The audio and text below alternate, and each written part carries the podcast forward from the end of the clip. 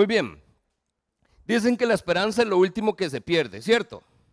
¿Cuántos lo han experimentado? Han estado momentos donde decimos, no, vamos hasta el último minuto, dicen por ahí. Pues resulta que lo que no nos dicen es qué tan rápido se pierde. Es lo último, pero qué tan rápido se pierde. Resulta que hicieron una estadística y el último resultado dice que son tres minutos lo que dura la esperanza. Más o menos.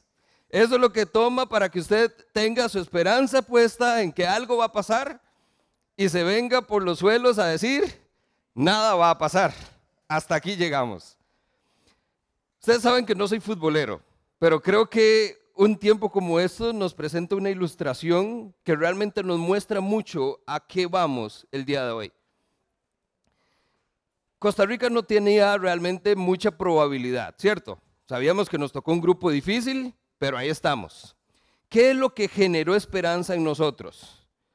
Los tiempos gloriosos de Brasil 2014. Eso es lo que nace en la esperanza donde decimos, el equipo que nos toca de primera entrada sabemos que no hay mucho que hacer, pero nos da esperanza. ¿Cuánta?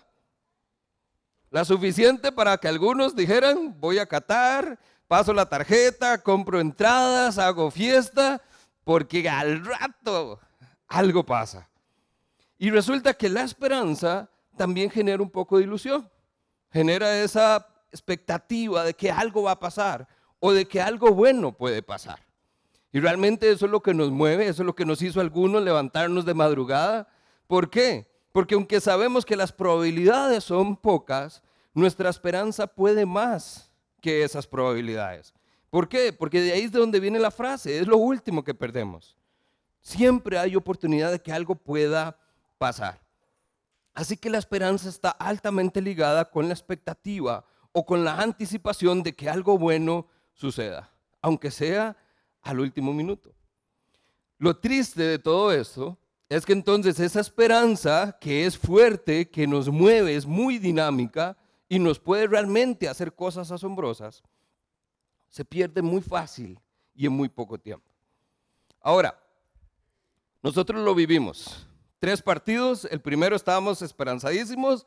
A mitad del partido usted dice, vamos a ver cómo está la cosa. Ya baja un poquitito. Y a ver, así empezando el segundo tiempo, usted dice, ya no hay esperanza. Todos oramos en ese momento, Señor, que se acabe esto. No solo ya entonces no tenemos esperanza, es que no queremos. Ya, ya, ya mejor resignémonos ante lo que las probabilidades dicen. Vamos a perder y por goleada.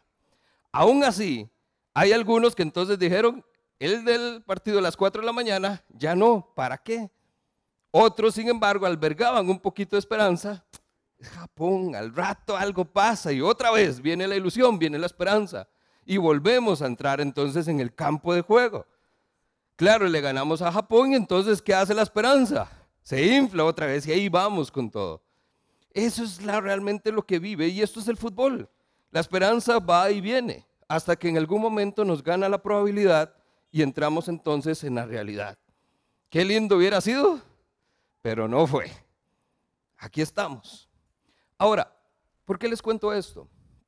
Porque mi preocupación es que esa fluctuancia de la esperanza, esa montaña rusa de esperanza que podemos tener en el fútbol en nuestra vida diaria, aplique también en el ámbito espiritual y que una esperanza certera que tenemos en Cristo, pues usted la ande para arriba y para abajo, como si dependiera de una probabilidad de que algo pase, y lejos de una realidad bíblica que tenemos, que es que va a pasar, que ya pasó y que no va a cambiar. Nuestra esperanza no solo debe estar en Cristo, sino que es una esperanza firme y una esperanza viva. Y eso debería ser suficiente para que independientemente de cómo pinten las probabilidades, yo pueda decir, descanso en mi Dios. Porque Él dijo que lo iba a hacer y lo va a hacer. Y punto. Así que mi invitación para usted hoy, esta mañana, es que podamos tener una esperanza firme en Cristo, que nos anclemos nuevamente en Él, pero que más allá de eso, que es la teoría, que realmente lo vivamos que tengamos un tiempo donde realmente vivamos a tal punto que otros vuelvan a ver nuestra vida y digan, ¿cómo? ¿Cómo está usted tan seguro? ¿Cómo puede usted estar tan feliz si no sabemos qué va a pasar? Y que usted con toda certeza y seguridad le diga, yo sé qué va a pasar, porque yo sé quién va conmigo y yo sé quién es mi Dios. Amén. Oramos y vamos entonces a la palabra. Padre bueno, damos gracias esta mañana, Señor, porque sigue siendo fiel, sigue siendo bueno con todos nosotros. Gracias porque a pesar de que las probabilidades están en nuestra contra, Señor, tú saliste a nuestro rescate. Tú enviaste a tu Hijo Jesucristo a morir por nosotros para poder tener una esperanza viva, Señor, y segura, firme en ese Salvador. Gracias por este tiempo que tenemos juntos. Pedimos que tu Espíritu nos ilumine, nos guíe y que tu palabra, Señor, hable a nuestro corazón el día de hoy. Oramos esto en el nombre de Cristo Jesús. La iglesia dice, amén.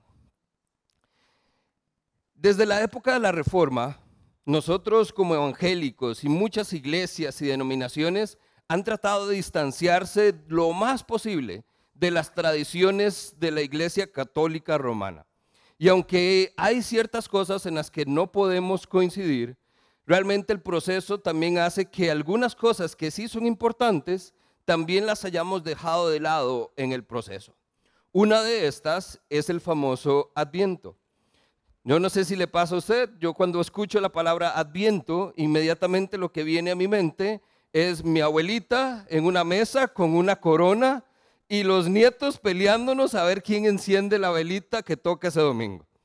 Esa era la experiencia de Adviento que yo tenía desde que tengo uso de razón. Nosotros éramos o llegamos a ser 14 nietos, entonces casi siempre era el más pequeño el que le daban como la oportunidad. Yo era el mayor, así que imagínense, perdí la esperanza muy temprano en mi vida en llegar a encender otra vez la candelita. Pero siempre me acuerdo que era un tiempo de reflexión, aunque estábamos deseando comer, era un tiempo de reflexión, era un tiempo de oración, un tiempo donde esperábamos la llegada o el nacimiento del niño Jesús. Y luego mi abuela entonces decía, amén, y vamos todos a comer. Y un banquete riquísimo. Son muy lindos recuerdos que tengo alrededor de la época de Adviento. Sin embargo, nosotros entonces nos hemos dado cuenta que esto se ha ido dejando de lado. Incluso muchos de nosotros quizás ni siquiera celebramos o participamos de alguna manera del Adviento. Para usted puede que incluso sea un concepto olvidado o incluso un concepto desconocido. El adviento proviene del latín adventus, que significa por venir o la venida, algo que está por llegar o algo que ha llegado. Siempre ha sido visto por los creyentes como una temporada especial para meditar en el ministerio de la encarnación. Y esa es otra palabrita que usted dice, mira, sí es cierto. Esto es algo que nosotros deberíamos tener muy fresquito y muy claro porque es la base de nuestra fe. La encarnación es Dios hecho hombre. Es Cristo. Eso es la encarnación. Es cuando Dios decidió venir al mundo a rescatarnos y ha nacido un bebé. Ese bebé es Cristo, que es nuestro Salvador y nuestro Señor. Esto es parte de nuestra esencia. Nosotros entonces tenemos que darnos cuenta que esto significa gozo, alegría, esto trae paz a nuestros corazones y podemos alegrarnos en Dios en este tiempo. Interesantemente, la Navidad para muchos de nosotros significa todo excepto Adviento. Si usted le pasa y vive en este mundo como todos, usted se dará cuenta que entonces la época navideña va cada vez más rápido y dura cada vez menos. Ya estamos entonces pensando en qué vamos a hacer para Navidad, a dónde vamos a celebrar, cuántos regalos hay que comprar, el amigo secreto de la familia, el intercambio que están haciendo en el trabajo, y alguien le dice, vamos a tomar café, y usted le dice, déjeme ver porque no sé si tengo tiempo. Hay que comprar regalos, está en el corre-corre, usted quiere salir a Grecia, caminar tranquilo, y es un caos por todo lado. ¿Por qué? Porque todo el mundo anda en un modo ya acelerado, locos, y ni siquiera ha llegado la Navidad. La semana pasada estaba enseñando en niños y hacíamos una dinámica donde entonces en un pesebre colocamos un montón de cosas que ellos consideran Navidad, cosas que usted y yo vemos como Navidad. Regalos, adornos, arbolitos, tantas cosas para darnos cuenta que cuando llega el momento de poner el niño de Jesús, no hay campo. No hay espacio en un pesebre lleno de un montón de simbolismos navideños que no me malinterprete, son lindísimos pero no nos dejan espacio para un Salvador. No nos dejan espacio para el bebé que nos recuerda qué es o de qué se trata la Navidad. Muchos de nosotros entonces vivimos en este tiempo como esperando que llegue el día. Y ahí es donde está nuestra esperanza. Navidad para muchos de nosotros es la esperanza de que el 25 de diciembre nos levantamos y algo pasa. ¿Qué pasa? ¿Usted recibe? Regalos. Nada peor levantarse un 25 de diciembre, asomarse al arbolito y ver aquello pelado. A mi hermana y yo nos dio un patatús el día que bajamos y era aquello que usted dice, me porté mal. Porque era la creencia. Mis papás tuvieron la genial idea de decirle al niño Jesús que dejara regalos en la cama. Y usted se levanta chiquillo con el deseo de abrir regalos y usted nada más sale corriendo y va a la sala. La expectativa está puesta en lo que va a pasar el 25 de diciembre. Usted le dice Navidad y es el 25 de diciembre. Y todo lo asociamos a un evento, a un lugar, a algo específico y nada de eso tiene que ver con Jesús. Quiere decir que nuestra mente y nuestro corazón no están en el lugar correcto si pensamos así. De nuevo, no me malinterprete, amo la Navidad. Soy el primero que está haciendo esfuerzos, que está haciendo invitaciones, que se mueve para que todo sea rojo y verde. Es más, no predico rojo y verde porque no tengo, pero ese soy yo. Me encanta la Navidad. Pero no puedo dejar pasar que este tiempo tan lindo y tan lleno de cosas especiales nos hagan olvidar de qué se trata la verdadera Navidad. Familia, el Adviento es un tiempo de preparación, es un tiempo de esperanza, es un tiempo de alegría y de paz. Y si usted está tomando nota, estas son las palabritas donde las próximas semanas vamos a estar conversando. Vamos a hacer una serie anticipando la llegada de ese Mesías, la llegada de ese Salvador personal a nuestro corazón, desde una perspectiva de esperanza, de alegría y de paz. Así que acompáñeme a Romanos capítulo 15.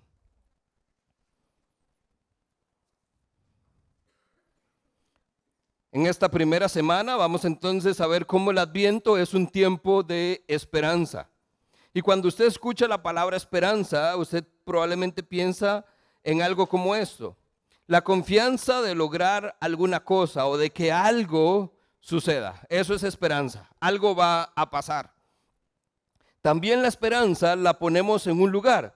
Es una cosa o una persona que es objeto de esa confianza. Es decir, si algo va a pasar, yo pongo mi confianza y mi esperanza en algo o en alguien. Ahora, ¿qué es lo complicado acá? Y es donde comenzamos a perdernos, que muchas veces es algo en lugar de alguien. Pongo mi esperanza en mi esposo o en mi esposa, pongo mi esperanza en mi familia, en el trabajo que tengo, en el lugar donde vivo y no en alguien que es Cristo. La esperanza, si lo pudiera definir, diría que es el estado de ánimo en el cual usted cree que lo que desea es posible. Eso que usted anhela en el corazón se puede hacer realidad. Sea ya a partir de un sustento lógico, como entonces son las probabilidades. O sea, yo quiero que el 25 de diciembre hayan regalos y hay probabilidad de que eso pase. Puedo ir, puedo comprar, puedo arreglar y sucede.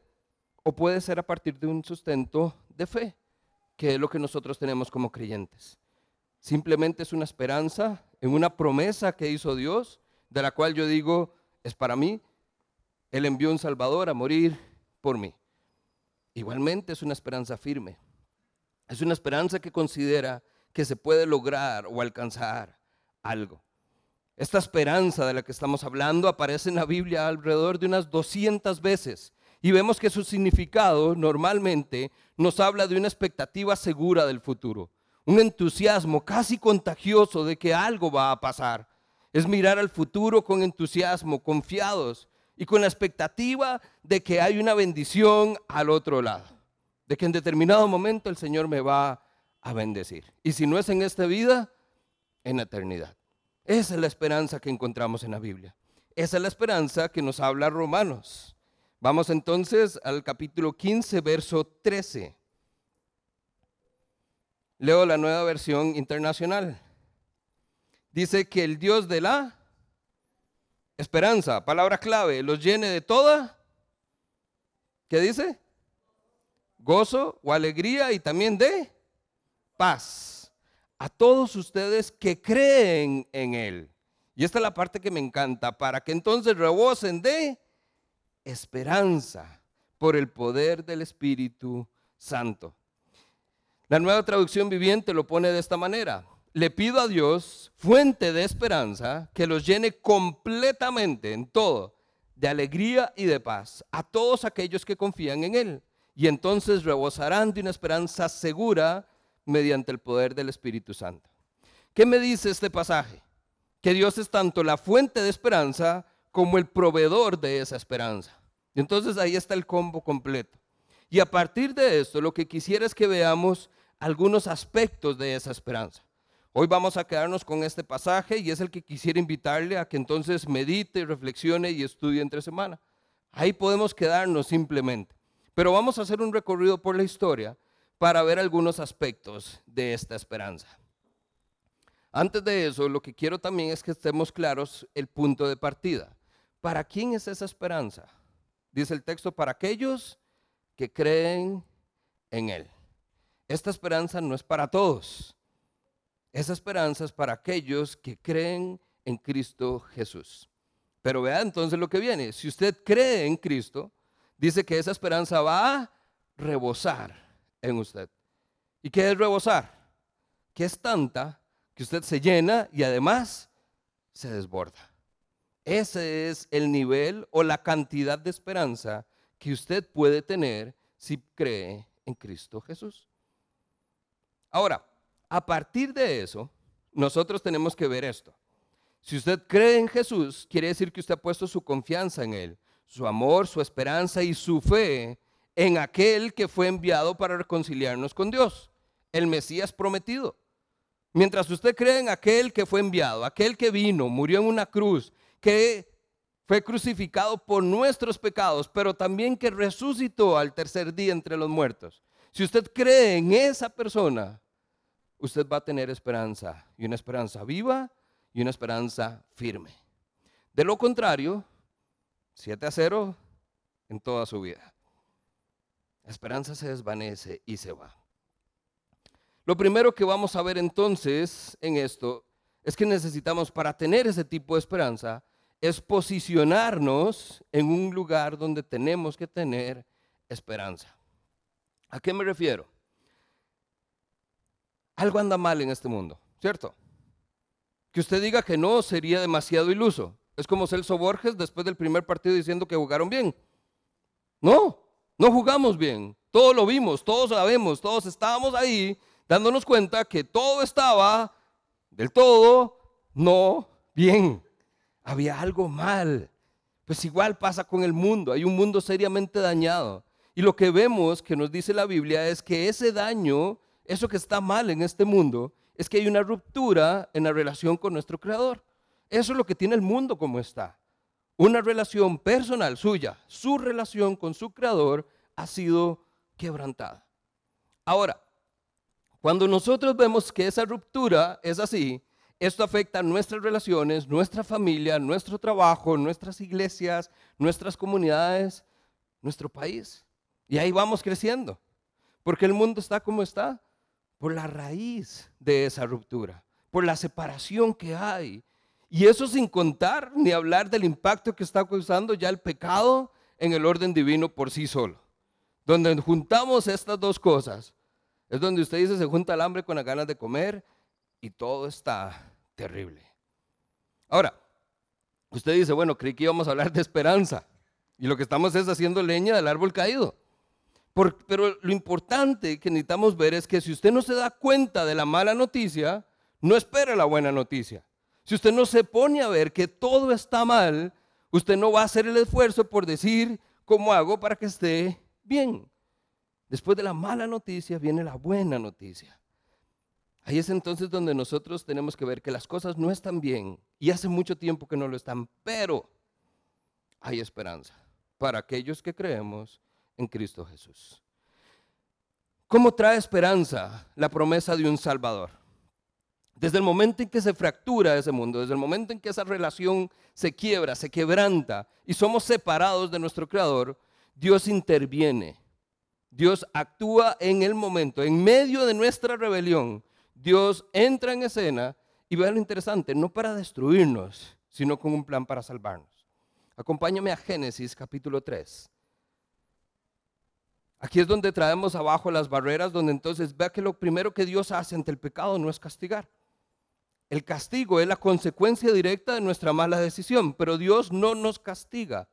Dios interviene a nuestro favor, lo cual sigue siendo una lección de vida para nosotros como padres. Cuando mis hijos cometen un error, se me sube el apellido y yo, pero ¿por qué? Inmediatamente me acuerdo. No tengo que regañarlo primero. Primero intervengo dándole una opción de crecer, de aprender y después le hago ver las consecuencias de las malas decisiones que tomaron. Porque ¿qué es lo que hace el Señor? Génesis 3:15, pondré enemistad entre tú y la mujer. ¿Quién es ese tú? La serpiente. Entre la simiente tuya y la de ella, y su simiente te aplastará la cabeza y tú le morderás el talón. Aunque le van a morder el talón, yo creo que en este juego, como piedra, papel o tijera, la cabeza aplastada pierde sobre un talón mordido. Hay victoria en esta promesa del Señor.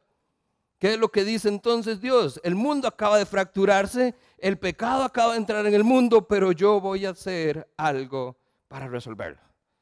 Esa es la promesa de salvación y se da en el Génesis, en el minuto uno de nuestra caída. ¿Cuál es el plan de Dios? Que la simiente de la mujer le aplaste la cabeza al mal, que haya victoria.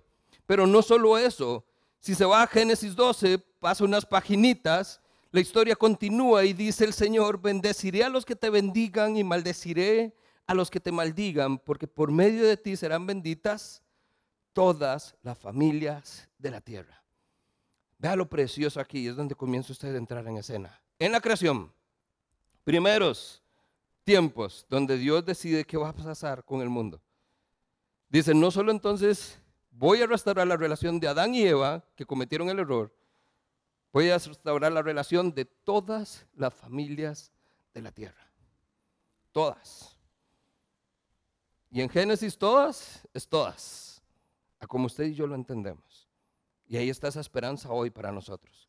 El plan de Dios entonces no solo es conquistar el mal, sino también es bendecir a todas las familias de la tierra no solo quiere redimir a Adán y Eva, sino que entonces quiere también que todos aquellos que han de nacer, que han de venir de esa descendencia, conozcan también el amor y el perdón de nuestro Señor.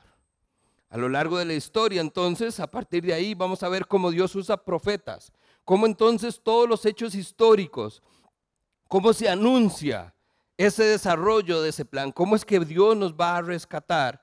Y lo que vamos a ver es a todas estas personas hablando de parte del Señor, prometiendo un Salvador. La palabra que encontramos en el Antiguo Testamento es Mesías.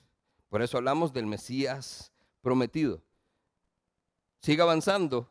Vamos a Isaías capítulo 7.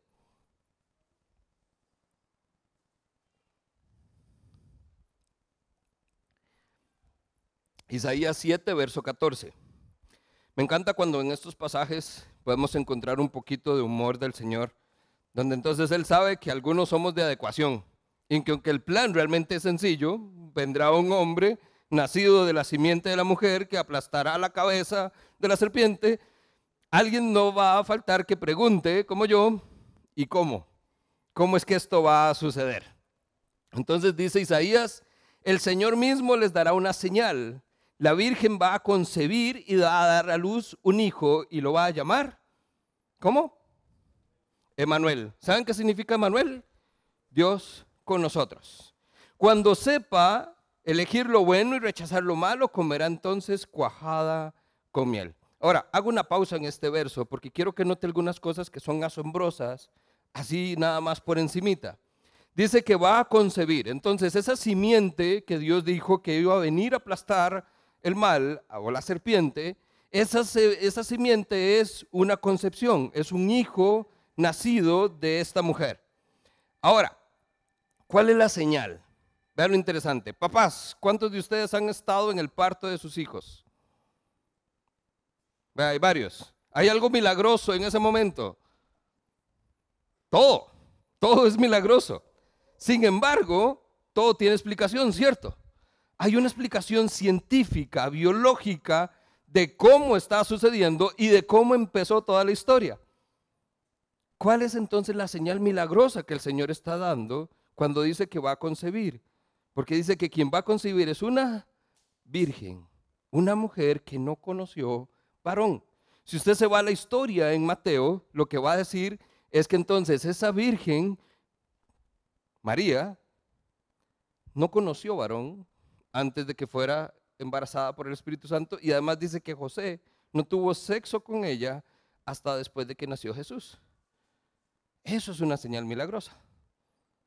Un bebé que nació sin que algo humano, natural, biológico sucediera. Un nacimiento que fue con una concepción espiritual. Ahora, si eso fuera poco, dice que le van a poner al niño como Emanuel, Dios con nosotros. Entonces, no solo es milagroso que un niño nazca de una mujer sin haber sido concebido naturalmente, sino que entonces ese niño que va a nacer es Dios. Para nosotros es muy fácil decir, de, sí, por supuesto, Dios te conoce la historia. Nosotros ya tenemos esa otra parte. Póngase en los pies de las personas que escucharon esto por primera vez. Dios no estaba con ellos. La presencia de Dios estaba algunas veces en un lugar. Algunos, muy pocos, una vez al año tenían acceso a ese lugar de la presencia de Dios. Para todos los demás, Dios era algo distante. Pero la promesa dice, ese Dios que está distante, ese Dios al que nadie tiene acceso, ahora va a estar con nosotros. Eso son buenas noticias. Y no ha nacido el niño. Y lo otro interesante y es asombroso, dice que cuando entonces el niño pueda elegir lo bueno y rechazar lo malo, nos habla que entonces ese niño va a tener que llevar una vida donde él mismo va a tener que, al igual que nosotros, vivir el proceso de poder entonces elegir entre el bien y el mal. Va a tener que tener sabiduría. Y Jesús eligió siempre bien, no cometió pecado, creció y creció comiendo cuajada y miel. Si lo traducimos, la versión costarricense diría que comenzó y creció comiendo arroz y frijoles. Comida de pobres. Ese Dios que iba a nacer, que iba a estar entre nosotros, no era el Dios que todos esperaban que fuera rey. El que iba a nacer en un palacio. El que iba a nacer con todas las comodidades.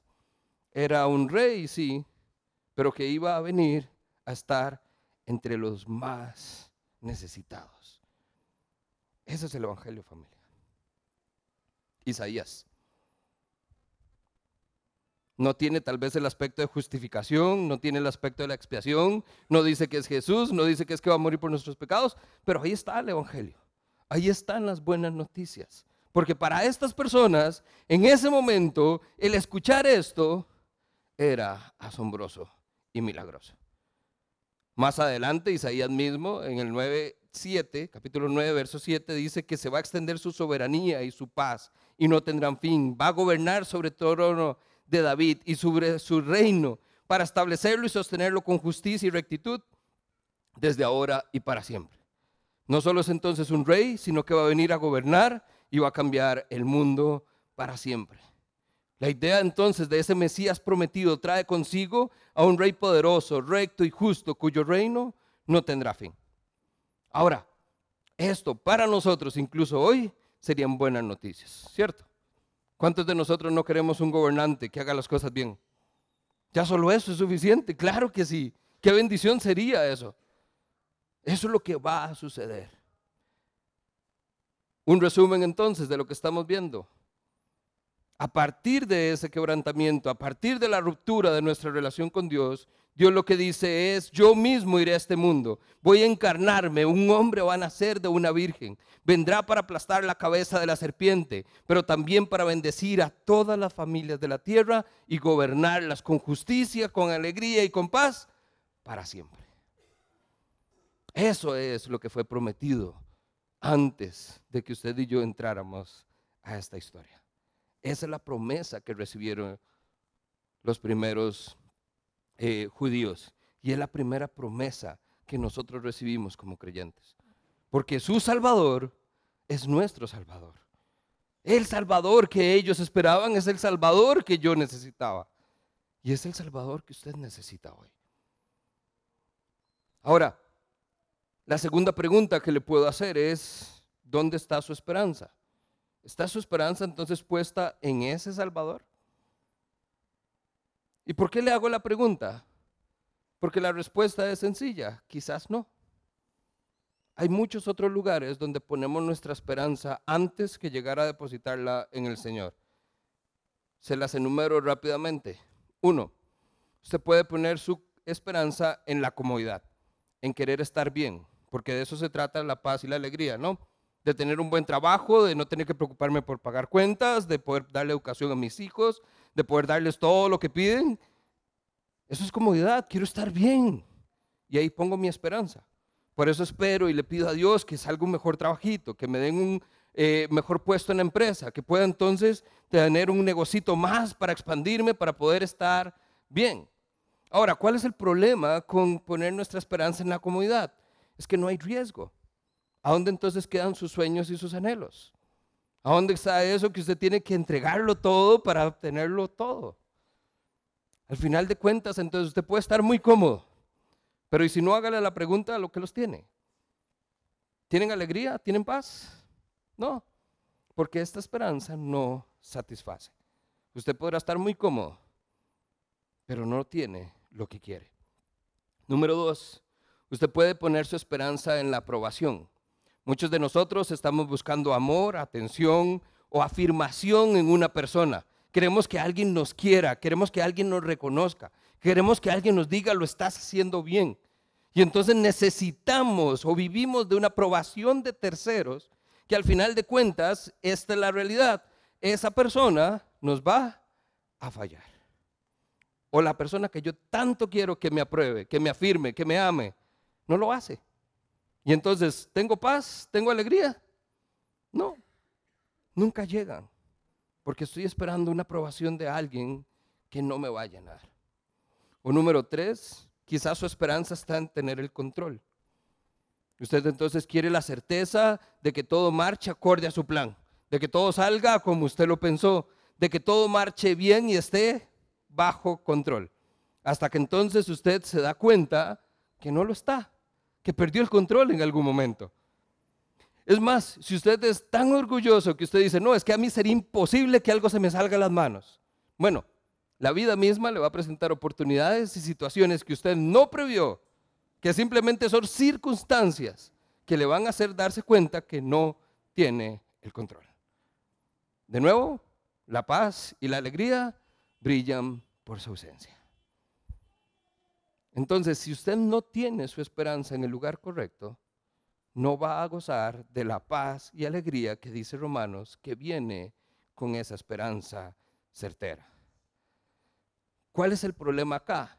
Que esa esperanza o esos tipos de esperanza, esa comodidad, esa aprobación, ese control que queremos tener muchas veces, está basado en probabilidades, en números, matemática, en un asunto lógico. Bueno, es que si yo hago esto y abro una nueva sucursal aquí, puedo duplicar las ventas. Bueno, sí, eso es probable. Y la probabilidad le puede decir, quizás sí resulte. Y pone su esperanza ahí. Pero es probabilidad. Así como teníamos probabilidad de pasar a una segunda fase dejando a los campeones, pero no pasó. Matemática. Pudo ser. Del verbo no fue. La esperanza de la que estamos hablando la esperanza de la que Romanos nos dice el día de hoy es una esperanza que entonces está basada en promesas y no en probabilidades. Las probabilidades puede o no que sucedan. La promesa es, sucede, porque Dios dijo que iba a ser así. Acompáñeme a Hebreos, para que no me crea a mí, sino que le crea a Dios. Hebreos capítulo 10, versos 19 en adelante.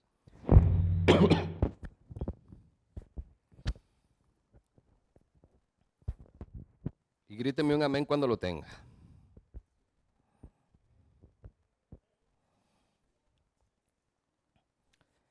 Así que, hermanos, dice el autor, mediante la sangre de Jesús tenemos plena libertad para entrar al lugar santísimo por el camino nuevo y vivo que Él nos ha abierto a través de la cortina, es decir, a través de su cuerpo. ¿De qué está hablando el autor? Del sacrificio de Cristo Jesús.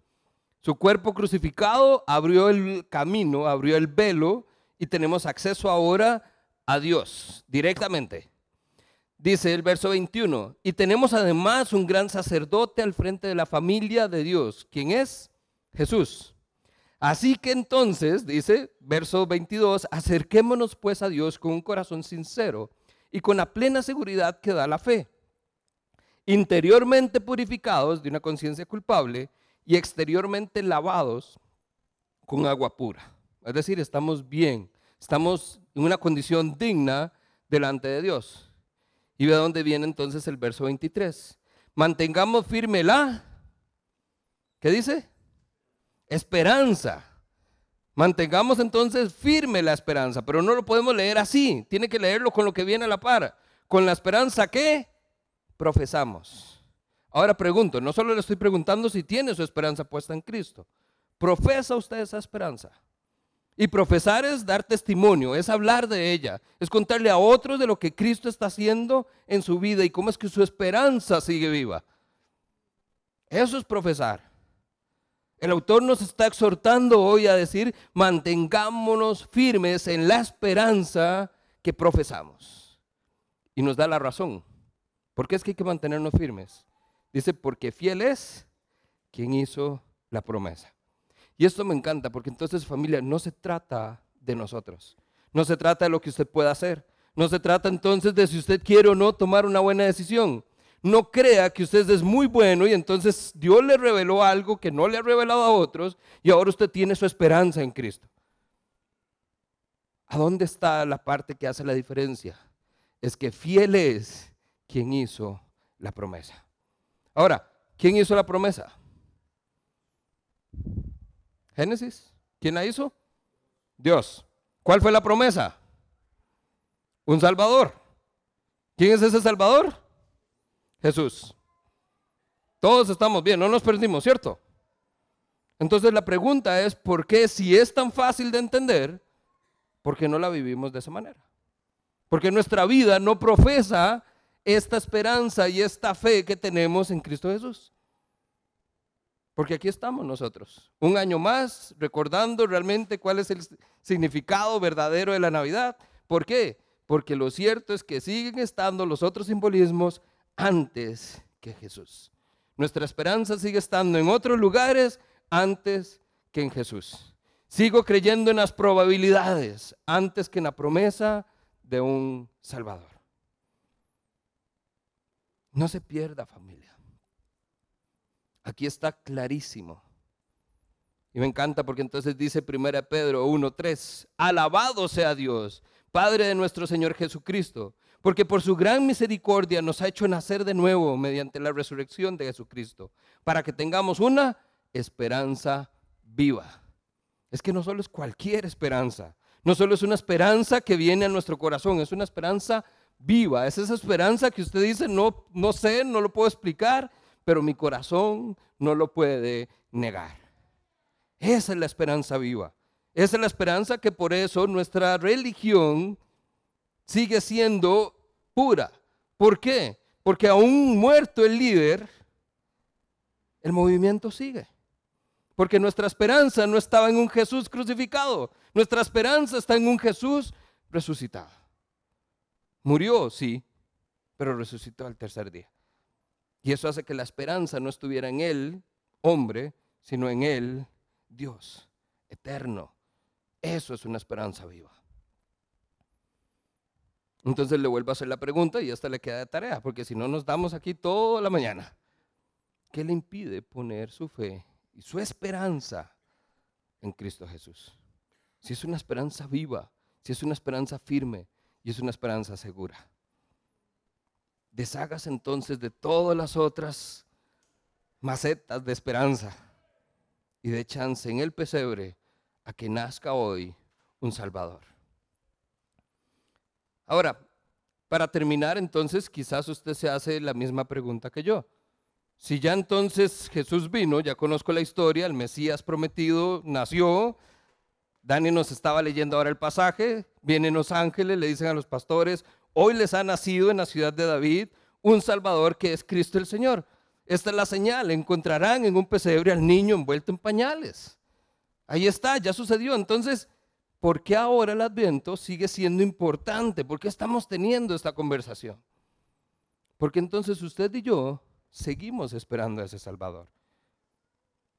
Recuerde qué fue lo que dijo Jesús. Él estuvo con sus discípulos. Juan 14 les dice, no se turbe vuestro corazón. Ustedes creen en Dios, pues entonces crean también en mí. En la casa de mi padre hay muchos aposentos. Si no fuera así, se los hubiera dicho. Yo me voy a preparar un lugar para ustedes. Y me voy, me voy a preparar y vendré otra vez y los llevaré conmigo para que donde yo esté, ustedes también estén. Entonces, ¿qué fue lo que pasó con Jesús? El Salvador vino, pero ¿a dónde está ahorita? Preparando, preparando qué? Un lugar para usted, un lugar para mí. Y dice que si no fuera así, ya él no lo hubiera dicho. Eso es una realidad. Hoy Jesús todavía está preparando lugar para usted y para mí. Dice, y cuando esté listo, volveré a ustedes y los llevaré conmigo para que donde yo esté, ustedes también estén. Justo entonces, en el momento en que eso pasa, recuerden que entonces Jesús resucita y asciende a los cielos. Jesús se va hacia las nubes, se pierde y le dicen entonces a los discípulos que estaban ahí, Hechos 1.11, Galileos, ¿qué hacen ustedes mirando al cielo? Ese mismo Jesús que ha sido llevado entre ustedes al cielo, volverá otra vez de la misma manera en que lo han visto irse. O sea, se los dijo Jesús, se lo dijeron otros, y si usted va al Nuevo Testamento, hay múltiples promesas de que ese Mesías va a regresar. De que el Salvador, que ya hizo su obra en la cruz, va a regresar para cumplir las promesas de la parte que sigue va a ser un gobernante, va a reinar sobre nosotros y su reino no tendrá fin. Va a haber alegría y paz por siempre y para siempre. Esa es la promesa entonces para nosotros. Eso es lo que escuchamos en el Nuevo Testamento. Eso es lo que viene a complementar esa historia asombrosa que vimos hoy de la expectativa de la llegada de un Mesías, de un Salvador que fue prometido al pueblo, a pesar de los errores que había cometido. Eso nos da esperanza a nosotros también.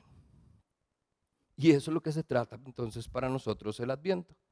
El poder esperar y anticipar la segunda venida de Cristo. El poder entonces hoy, así como lo hicieron los judíos en algún momento, estar hoy expectantes de cuándo. Los judíos, si usted se pone a ver, todo el pueblo recibió la promesa, un Salvador va a venir, eso estaba seguro. El tema era cuándo. ¿Cuándo va a venir? Incluso cuando llegamos a Malaquías, que dice el Señor, estoy por enviarles a mi mensajero para que prepare la venida del Señor, para que prepare el camino, usted dice, ya ahora sí, ya va a pasar. Hubieron 400 años de silencio. Claro que nos perdemos en la expectativa. Claro que vemos que la probabilidad es cada vez menos, pero la esperanza permanece firme. Pues nosotros de la misma manera, el Señor nos dice, yo voy a volver. Él lo prometió y lo va a cumplir. Simplemente un tema de cuándo. Por eso dice la canción, abre mis ojos, oh Cristo, yo quiero verte y contemplar tu majestad. Cuando nosotros cantamos algo como esto, hablamos de la anticipación de ese regreso. Porque entonces al Dios que hemos visto es al Dios de la Biblia, al Jesús que nos describe la Biblia y pone una imagen en nosotros. Pero vea lo que dice Juan, primera Juan 3.2. Queridos hermanos, ahora somos hijos de Dios, pero todavía no se ha manifestado lo que habremos de ser. Sin embargo, cuando Él venga, Cristo, seremos semejantes a Él, porque lo veremos tal como Él es.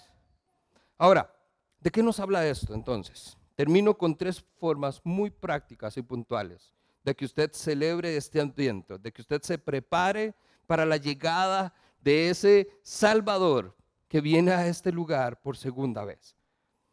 Uno, desee ver al Señor. Es lo que está diciendo Juan. Porque entonces cuando Él regrese seremos como Él porque lo veremos tal como Él es. ¿No es eso lo que queremos en realidad? Ver a Dios en toda su gloria. El Evangelio, el mismo Juan lo describe. Y veremos entonces al Hijo unigénito del Señor venir en toda su gloria. ¿No es eso lo que anhelamos? Pero entonces no solo crea que va a pasar, espere que pase, desee que suceda. Cante la canción. Señor, abre mis ojos. Yo quiero verte. Quiero contemplar tu majestad. Número dos, usted tiene que entonces en este tiempo tener la necesidad de estar consciente de su realidad. Porque ahí es donde también nos perdemos en el camino. Como no sabemos cuándo, creemos que entonces va a ser después. Es más, Señor, en el enredo que tenemos ahorita, con todas las compras de Navidad, con todo lo que estamos preparando, mejor venga el otro año. Ya cuando todo ha pasado, en enero nadie nunca hace nada, estamos más tranquilos. No. Dijo Pablo, yo quiero ya estar con el Señor. Es más, a cómo está el mundo, muchas veces yo lo he pensado, Señor, ven pronto. Mejor ya que se termine esto y que podamos estar. Pero entonces eso es algo que también no solo tenemos que anhelar, sino tengo que estar consciente de esa realidad. Porque viene la advertencia, Mateo 24. Es en estos tiempos donde surgirá un gran número de falsos profetas que van a engañar a muchos. Habrá tanta maldad que el amor de muchos se enfriará. Y no es eso lo que tenemos. Una maldad terrible. Cosas donde usted dice, vea, es que es, no solo es impensable, es inhumano. El amor de muchos se está enfriando. Falsos profetas están saliendo. Y el problema no es que salgan, el problema es que usted le preste atención. El problema no es lo que dicen, el problema es que usted lo crea. Y por eso viene la advertencia, pero manténganse fiel hasta el final. Sea consciente de la realidad en que estamos. Y eso le da entonces más necesidad de ver que es un tiempo de preparación y de anticipar nuevamente la llegada del Mesías. Y número tres, una manera práctica de entonces anticipar este tiempo, de estar expectantes de esa segunda venida, es el anhelo de ser encontrados fieles y diligentes en nuestro llamado. Es de que el Señor venga y nos diga, siervo bueno y fiel.